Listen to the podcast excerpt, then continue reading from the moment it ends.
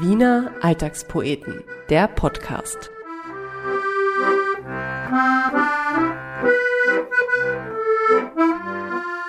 Servus, hallo und grüß Gott zu einer weiteren Folge des Wiener Alltagspoeten Podcast.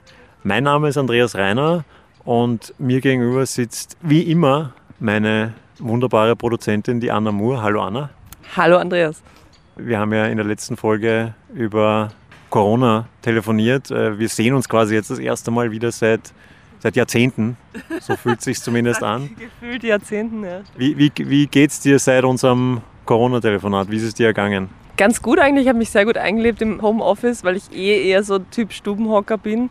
Aber jetzt bin ich gerade ein bisschen irritiert, immer jetzt, vor allem wenn es warm wird, wenn man die Maske überall aufsetzen muss, in der U-Bahn und in den Geschäften. Und ich habe noch dazu manchmal Brille auf und dann lauft das an und das ja, macht ein bisschen krantig. Aber das ist, soll nichts Schlimmeres passieren auf der Welt. Wir sind heute im Auer Welsbach Park. Ich glaube, das kann man so sagen. Äh, wir müssen da kein Geheimnis draus machen. Äh, es ist ja auch ein bisschen so die Evolution dieses Podcasts. Wir haben angefangen im, Beisel aufzunehmen mit äh, Geräuschen von klirrenden Gläsern im Hintergrund und sich räuspernden Senioren, die Karten gespielt haben. Sind dann sehr professionell geworden, haben im Studio aufgenommen und äh, jetzt quasi back to the roots äh, sitzen wir hier im Auer Welsbach Park, weil wir alle Angst haben, ähm, uns gegenseitig zu infizieren und natürlich uns an alle Regeln des Social Distancings halten wollen. Ähm, ich bitte um Entschuldigung, wenn die Vögel zwitschern. Wir sind mitten in der Natur. Ja, und Anna, wenn wir schon bei dir sind, du hast eine ganz tolle Idee gehabt für ein neues Podcast-Format, für so eine Art Spin-off von dem normalen Wiener Alltagspoeten-Podcast und zwar für das Wiener Wörterbuch. Magst du da kurz erzählen, was dir da eingefallen ist?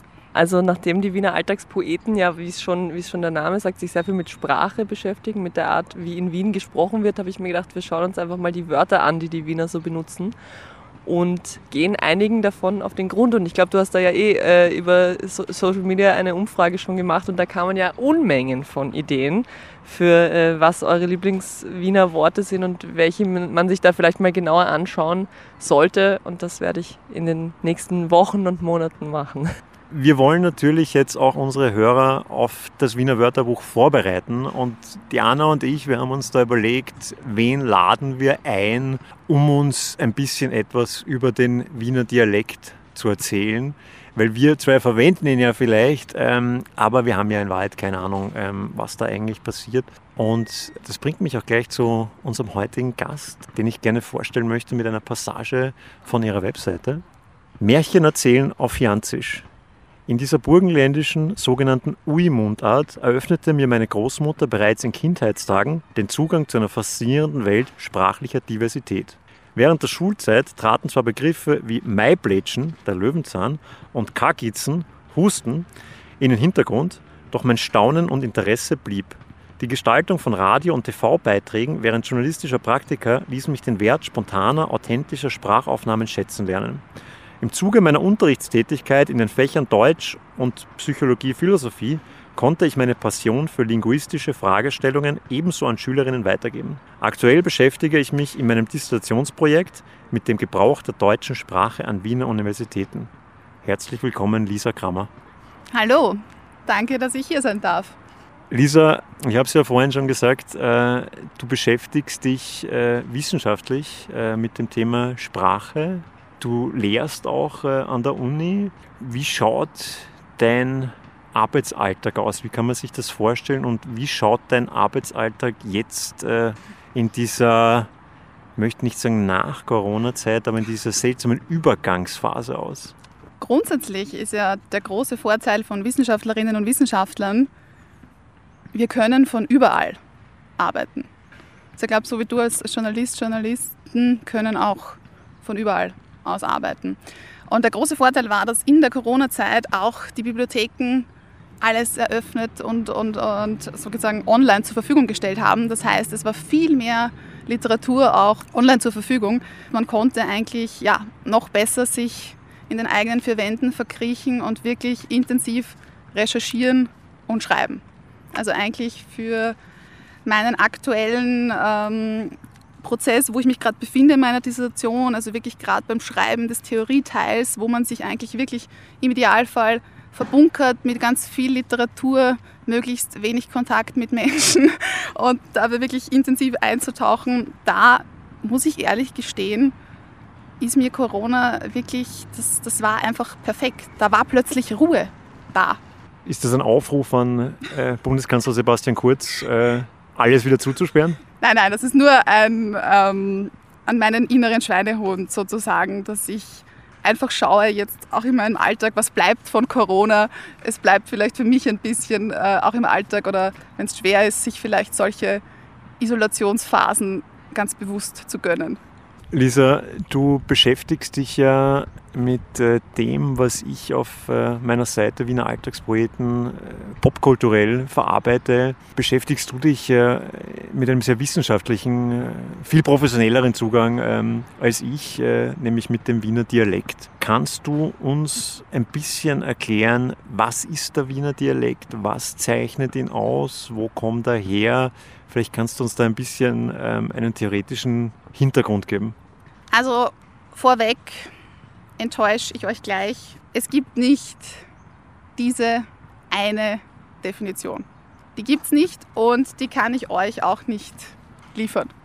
Aber so vielfältig und divers wie der Wiener Dialekt ist, wie das Wienerische ist, das passt doch auch gar nicht dazu, dass man den irgendwie festmachen und eingrenzen würde. Aber es ist immer mal gut, in der Wissenschaft zu starten mit einer Definition. Also was ist überhaupt einmal Dialekt? Was würdest du sagen, wie würdest du Dialekt beschreiben? Naja, ich würde sagen, das ist eine unterschiedliche Auslegung von einer großen Sprache. Also wenn man sagt, es gibt äh, so und so viele Millionen Menschen auf der Welt, die Deutsch sprechen, ähm, und dann gibt es von diesem Deutsch, von dieser Ursprungssprache, ganz viele unterschiedliche Interpretationen, ist vielleicht äh, ein, ein Wort, was mir da jetzt auch einfallen würde. Und diese Interpretationen orientieren sich alle an dieser Ursprungssprache, aber sind alle ein bisschen anders. Ja, das ist schon ein super Einstieg. Also wenn wir die deutsche Sprache hernehmen, genau, dann gibt es innerhalb der deutschen Sprache auch ganz viele Sprachen sozusagen. Linguistisch spricht man hier von Varietäten sprachliche Erscheinungsformen.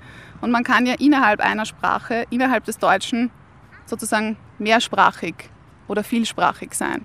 Und dazu zählen dann Dialekte, auch sogenannte Regiolekte oder auch Umgangssprachen genannt.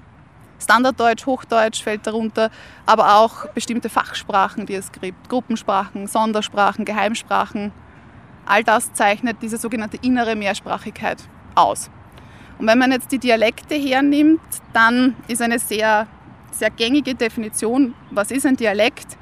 Ein Dialekt wird sehr kleinräumig gesprochen und auch ein weiteres Kriterium, das damit zusammenhängt, ähm, dass natürlich auch die Verständlichkeit eingeschränkt ist.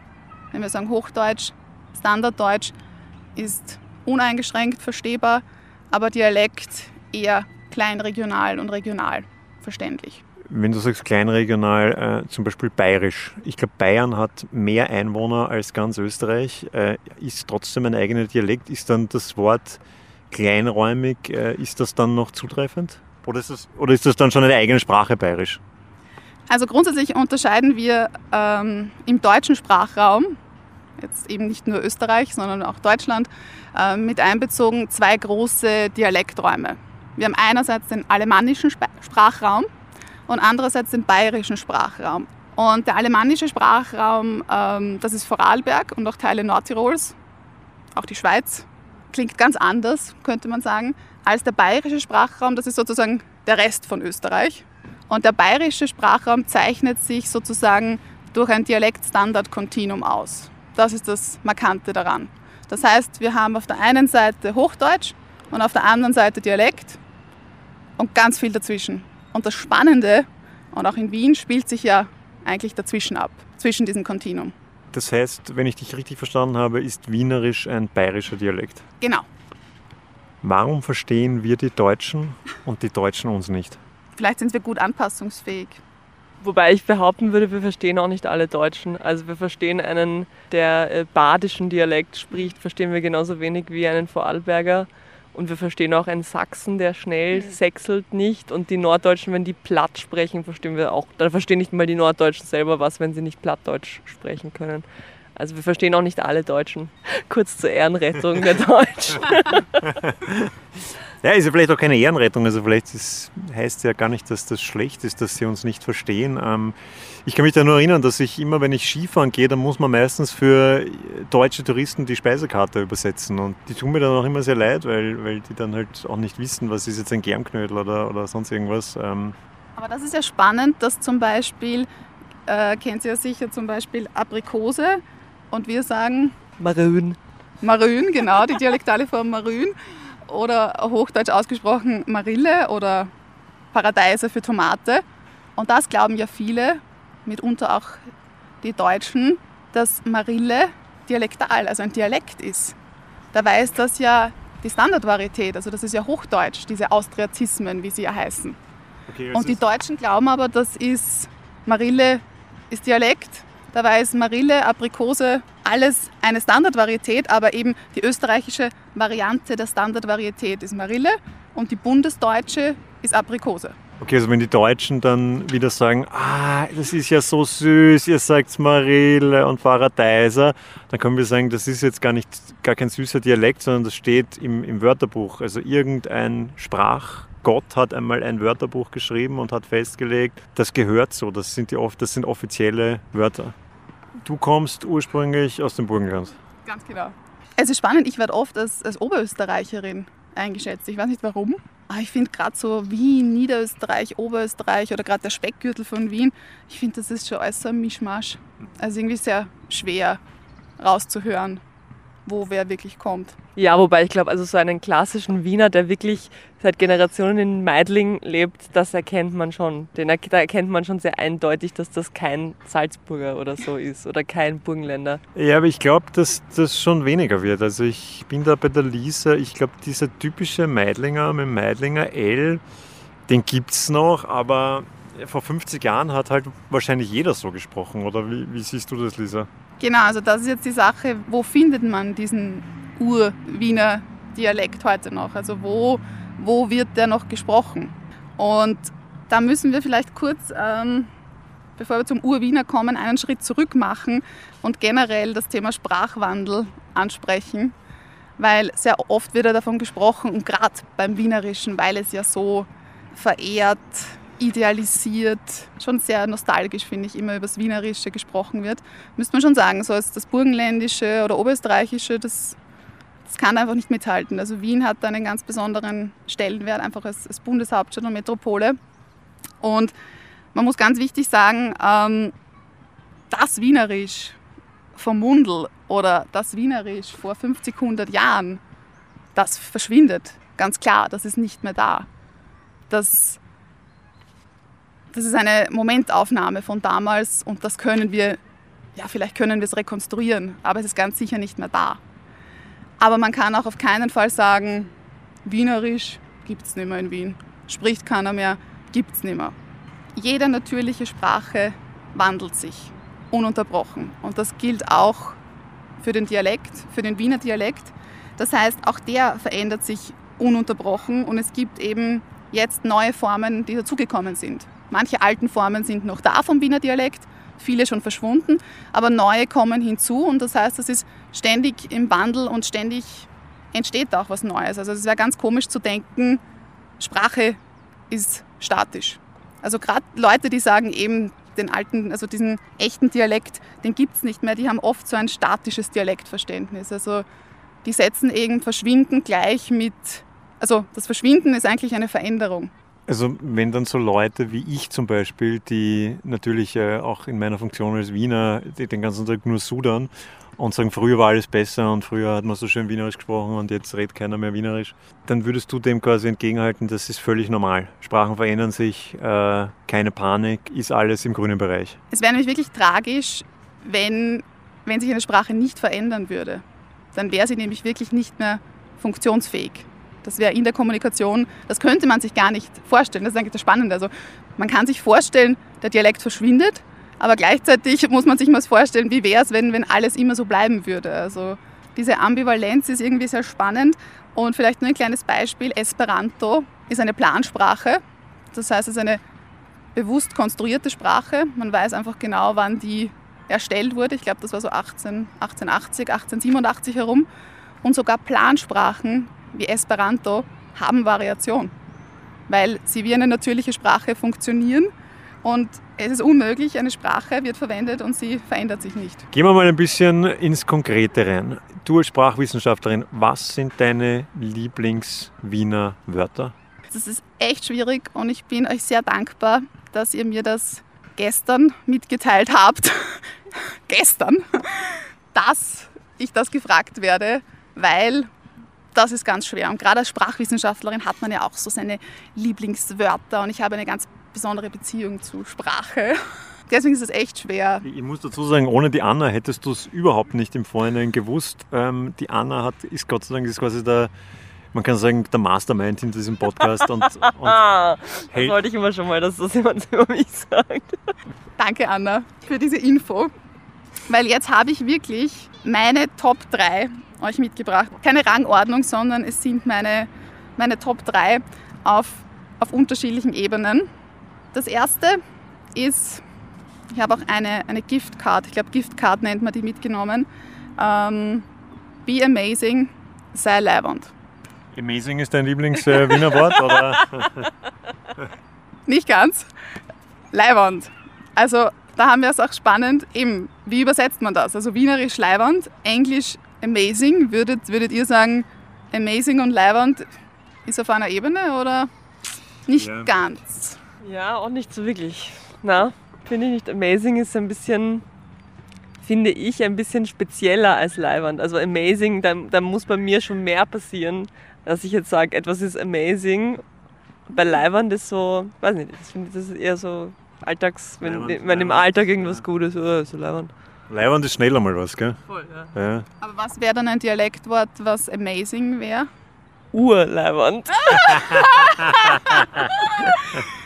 ich habe darauf gewartet, auf diese Vorsilbe Urleiband. Das im Sinne von, im Sinne von sehr. Also das Ur kann man ja im Wienerischen überall dazu passen, sozusagen als, als Steigerungsform. Aber das Besondere ist auch, dass es allein stehen kann. Also zum Beispiel, keine Ahnung, wir sitzen ja gerade im Park, es ist ziemlich heiß. Was wäre ein Beispiel? Ein Beispiel ich kann ein Beispiel geben. Ich weiß, was du hinaus willst. Es ist heiß. Uhr. Ganz genau. Ist jetzt Uhr schon in den Top 3 oder ist, war das jetzt quasi ein Exkurs? Nein, eigentlich war es nicht in meinen Top 3, aber Urleiband passt einfach super zusammen. Ganz kurz noch zum Uhr. Das neue Uhr ist übrigens voll. Ich sage in letzter Zeit sehr viel häufiger statt Uhr, ja, voll. Als Teenager habe ich definitiv mehr Uhr gesagt und jetzt sage ich mehr voll.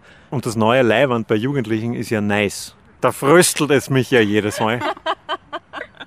Leihwand ist äh, schon mal ein Klassiker, glaube ich, kann man sagen, des Wienerischen. Was, was hast du noch auf Lager, Lisa? Leihwand ist ja das jetzt so die lexikalische Ebene, die Wortebene. Dann gehen wir mal ein bisschen weiter auf so die Satzebene, Syntax, Grammatik so ein bisschen. Und zwar ähm, habe ich das Beispiel für euch. Ich habe einen Lärm gemacht. Ich hätte gern eine Milch. Sagt ihr das? Definitiv, ja. Also es hört sich sehr wienerisch an. Also es ist nicht nur wienerisch, es ist auch wieder ganz typisch für den bayerischen Sprachraum, aber auch für Wien eben. Und zwar äh, sprachwissenschaftlich ist es der unbestimmte Artikel vor Massennomen. Also Massennomen sind Wörter wie, was man nicht zählen kann. Milch, Geld, Hunger zum Beispiel, Durst.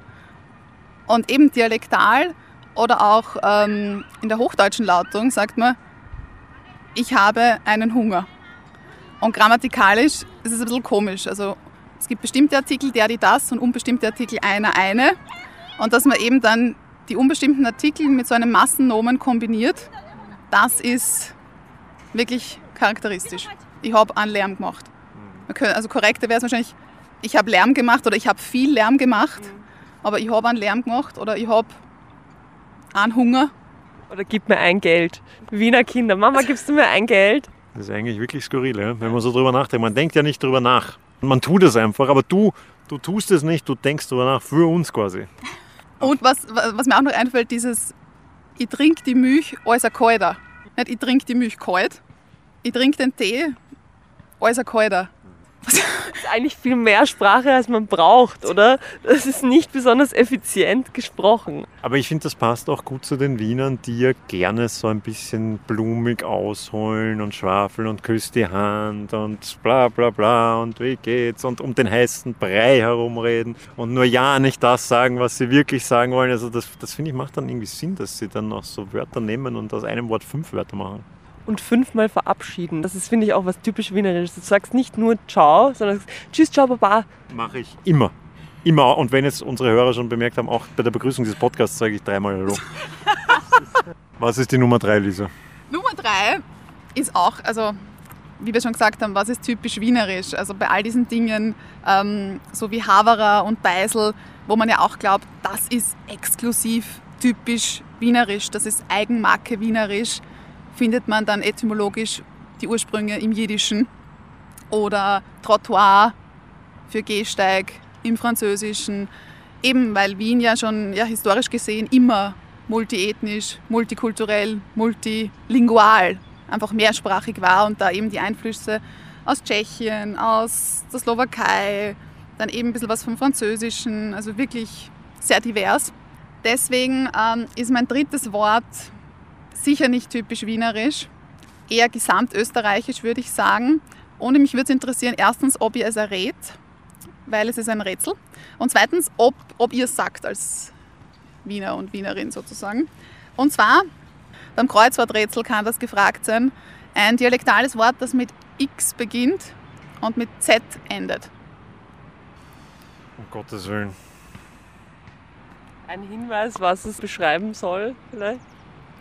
Es ist was zu essen. Ich weiß, ich weiß es leider nicht. Ich auch nicht. Hat was mit Fleisch zu tun.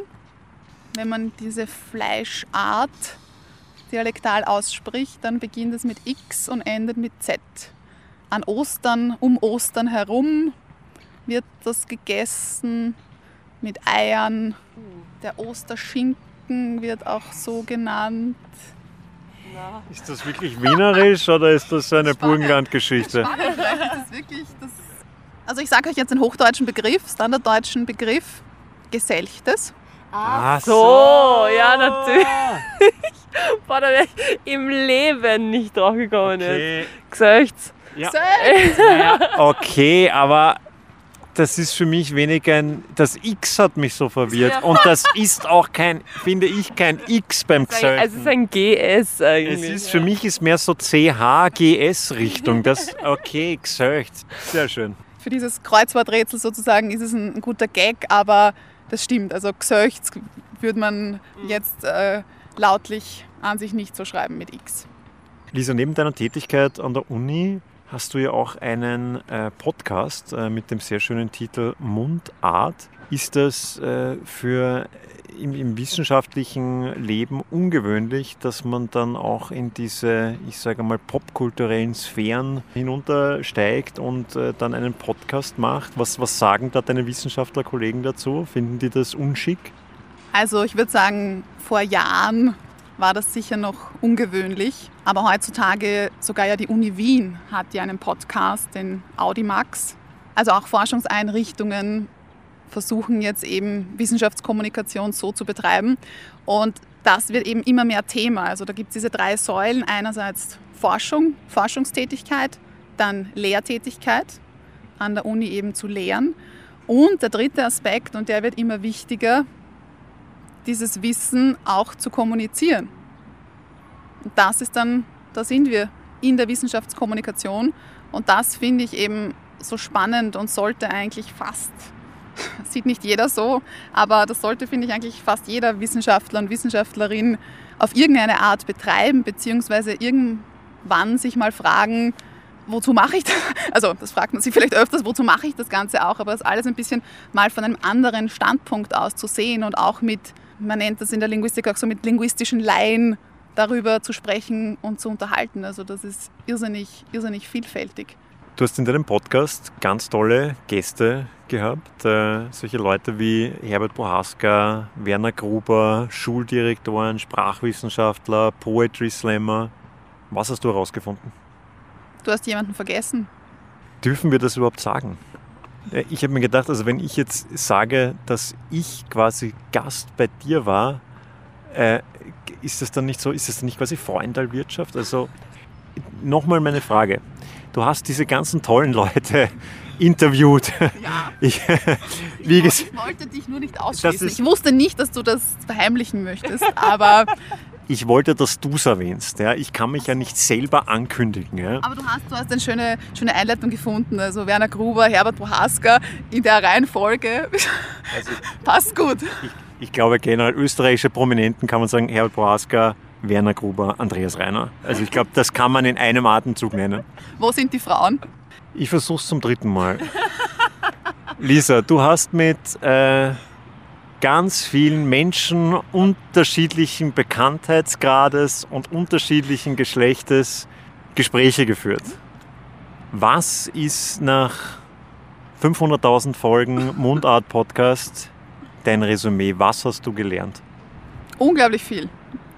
Also es ist wirklich spannend, was man im Diskurs mit unterschiedlichen Menschen herausfindet. Unglaublich viel persönlich, zwischenmenschliches, aber auch ähm, auf alle Fälle ein Mehrwert für meine eigene Forschungstätigkeit. Und ich glaube, das Spannende an, an meinem Podcast-Konzept für mich persönlich ist einfach, dass ich mit Personen aus den unterschiedlichen Lebensbereichen spreche. Also ich versuche das wirklich möglichst divers. Das sind genauso Personen aus dem akademischen Umfeld, aber ganz bewusst auch ähm, was hatte ich schon alles? Ähm, Kreimel und Samurai hattest du auch, gell? Genau, Kreimel und Samurai. Als nächstes kommt ein äh, Linzer Kardiologe, da sind wir dann Sprache, Sprache der Medizin. Ich würde urgern Baustelle, Schauplatzbaustelle. Also bitte, falls da irgendjemand Connections hat, jemanden kennt, Mundart Goes Baustelle. Das, das wäre auch kurz so die Sprache am Bau. Ist die wirklich so hart und so, ich weiß es nicht, auch wieder sehr Klischee geladen, aber das würde mich interessieren. Und Würstelstand zum Beispiel, eine Jubiläumsfolge war Würstelstand. Und mir gefällt es einfach, in, in solche Bereiche vorzudringen und da einfach mit den Menschen zu sprechen. Über Sprache. Und es geht immer über den Gast und über die Lebenswelt. Die Grundidee ist immer eine sprachliche Lebensgeschichte. Das, was der Gesprächspartner, die Gesprächspartnerin mitbringt. Und dann versuche ich eben so eine wissenschaftliche Einbettung, dass ich linguistische Theorien, hier und auch Studien mitbringe, wenn es dazu passt. So wie bei Herbert Prohaska war es ähm, eine Studie zur, zur TV-Kommunikation, also zur, na, wie sich da die Kommunikation ändert, wenn jetzt ein Fußballmatch kommentiert wird zum Beispiel. Habe ich da eingefügt. Also das heißt, ich versuche das immer so linguistisch gut ähm, dann zu bestücken und am Ende hoffe ich, und das ist wirklich immer für beide Seiten so, dass wir uns auf einer Metaebene treffen auch mit den Hörern und Hörerinnen, dass man eben wirklich schaut, wie ist das bei mir selbst, also dass man wirklich an die Lebenswelt anknüpfen kann, so wie wir jetzt gesprochen haben über Uhr, über an Lärm gemacht und so, dass dann Leute sagen, ah, stimmt, sage ich eigentlich auch so. Und warum ist das so? Dass man sich einfach irgendwie damit zu beschäftigen beginnt und auch so das eigene Sprachbewusstsein sich dem sozusagen ja, ein bisschen bewusster wird. Lisa, wir haben sehr viel über das Wienerische als Dialekt äh, gelernt äh, heute von dir. Ich weiß nicht, ob Wienerisch der schönste Dialekt auf der Welt ist. Äh, vielleicht kannst du da auch nochmal deine Meinung abgeben. Das ist ja auch ganz interessant, wie das Wienerische ankommt, je nachdem, wo man gerade ist. Also die Deutschen zum Beispiel finden das Wienerische ja, glaube ich, total charmant und, und äh, dass es einen sehr angenehmen Klang hat. Und innerhalb von Österreich ist Wien ja total unbeliebt und auch das Wienerische, glaube ich, sehr verpönt. Wie ist da deine Meinung als Sprachwissenschaftlerin dazu? Also grundsätzlich Sprache, das ist immer sehr, sehr subjektiv. Und ich würde sagen, das Wienerische ist auch je nach Kontext, also in einem bestimmten Kontext, in einer bestimmten Situation mit bestimmten Gesprächspartnern kann das gut sein, kann das gut auf mich wirken und in einer anderen Situation ist es völlig inadäquat. Also das kommt auch immer ganz stark auf den Kontext drauf an. Aber grundsätzlich, Wien ist einfach als Metropole und Ballungsraum sehr bekannt, auch über die Grenzen Österreichs hinaus. Und es ist wirklich so, dass gerade die Deutschen, wenn wir wieder auf sie zu sprechen kommen, ja, den Wiener Dialekt als sehr sympathisch finden, durchaus manchmal auch, ja, sind wir halt sehr süß und sehr herzig. Aber es hängt natürlich auch das sehr mit, mit Klischees zusammen. Also die Deutschen, glaube ich, sehen halt gerade Wien als Tourismusstadt und da hat man dann diese Postkartenansicht und dann hat man die Fiakerfahrer und dann glaubt man, man findet den Urwiener Dialekt im Kaffeehaus, aber es ist gar nicht so leicht, einen grantigen wienerischen Oberkellner zu erwischen. Also da ist sehr viel Klischeedenken dabei. Das ist, das ist schön, das, ist, das macht Wien auch aus, aber man muss es auch manchmal ein bisschen durch eine andere Brille, durch eine nüchternere Brille sehen.